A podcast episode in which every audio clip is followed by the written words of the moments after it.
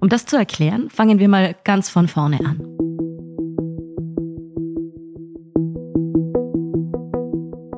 Martin Sellner ist 1989 in Wien geboren, kommt aus einer kleinbürgerlichen Familie. Der heute ultrarechte Martin Sellner wächst tatsächlich in einem eher grünen Haushalt auf. Und zwar in Baden bei Wien, eine Kleinstadt in Niederösterreich mit verblichenem K&K-Flair. Der Vater ist homöopathischer Arzt, die Mutter Erzieherin. Er hat zwei Brüder. Einer von denen ist heute zum Teil auch auf Demonstrationen der identitären Bewegung unterwegs. Der andere bewegt sich im erzkonservativen Milieu. Martin Sellner beginnt schon als Jugendlicher, sich für die Neonazi-Szene zu interessieren und wird schnell selbst Teil davon. Der tauchte auf einmal auf, hatte da wohl Bekannte und war dann auch schon bald so beim harten Kern der österreichischen Neonazi-Szene zu finden. Bereits als Schüler hängt Martin Sellner also mit Ultrarechten und Neonazis ab. Und zwar nicht mit irgendwelchen kleinen Fischen. Ja, und noch einmal, wer vernichtet Volk und Land? SPÖ und Land! Hier hört man junge Skinheads in einem Film über die Neonazi-Szene in Österreich der 90er Jahre. In einem Hinterzimmer werden sie für eine rechtsextreme Gruppe rund um Gottfried Küssel rekrutiert. Küssel, das ist der hier. Der einzige Weg ist das Militär! Ein inzwischen verurteilter Holocaustleugner und Schlüsselfigur der deutschsprachigen Neonazi-Szene. Küssel ist 31 Jahre älter als Sellner und wird für ihn als Jugendlicher zum Vorbild. Schon sehr früh beeinflusst er offenbar Sellners rechtsextremes Denken.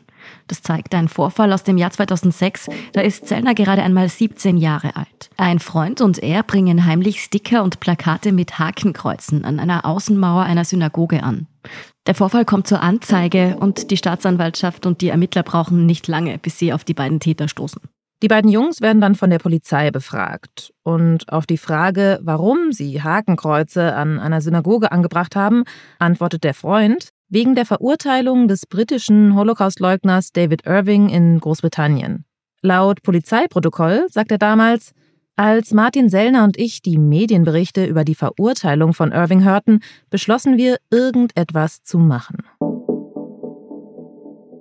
Der Antisemitismus sitzt also schon tief, selbst als Sellner noch Schüler ist. Daran ändern auch die 100 Stunden Arbeit auf einem jüdischen Friedhof nichts, die er ableisten muss. Nach der Schule geht Martin Sellner für ein Jahr zum Bundesheer und beginnt danach in Wien Philosophie zu studieren. Während seiner Zeit an der Uni tritt er einer Burschenschaft bei.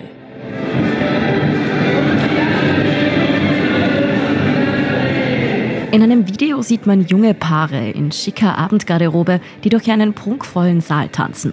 Was auf den ersten Blick vielleicht aussieht wie der Wiener Opernball, ist tatsächlich der Ball der Burschenschaften, der jedes Jahr in Wien stattfindet. Und diese Burschen- und Sängerschaften sind so die Hauptträger des Rechtsextremismus in Österreich. Es gibt kaum Rechtsextreme, die nicht bei einer Burschenschaft sind. Es ist also keine Überraschung, dass auch Sellner bei einer Burschenschaft andockt. Und zwar bei der rechtsextremen, schlagenden Burschenschaft Olympia.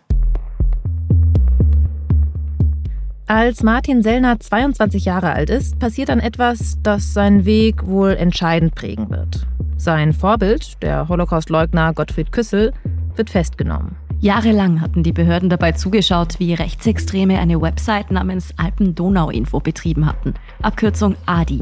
Wohl kein Zufall. Da wurden Journalisten und Journalistinnen bedroht, der Bundespräsident beleidigt. Es gab ständig irgendwelche antisemitischen und rassistischen Beiträge auf der Homepage.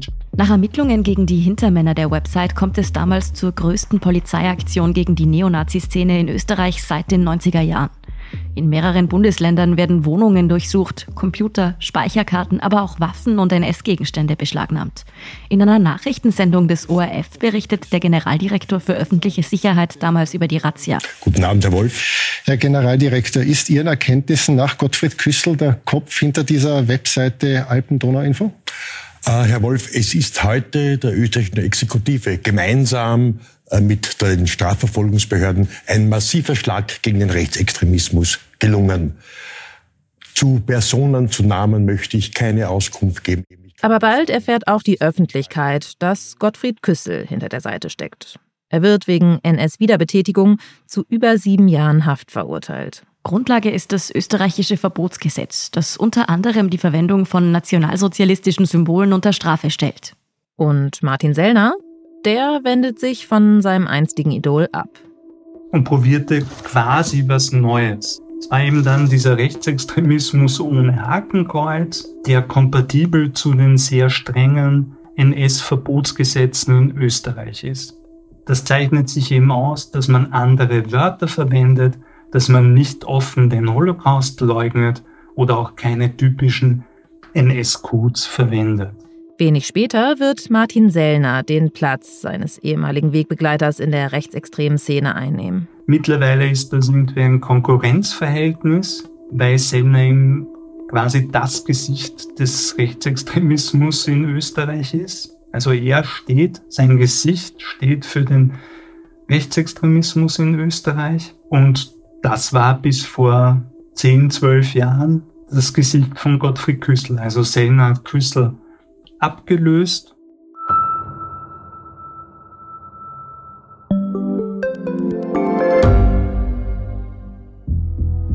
Was ich nicht nachvollziehen kann, ist, warum an jedem Unrecht immer ich schuld sein soll.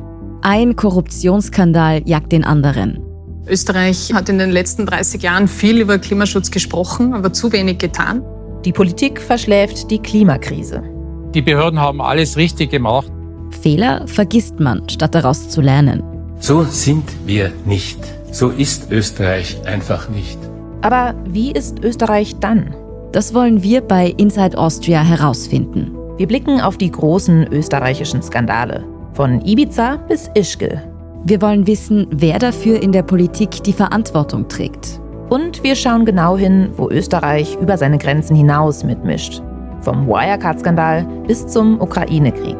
Das ist Inside Austria von Standard und Spiegel. Jeden Samstag eine neue Folge, überall, wo es Podcasts gibt.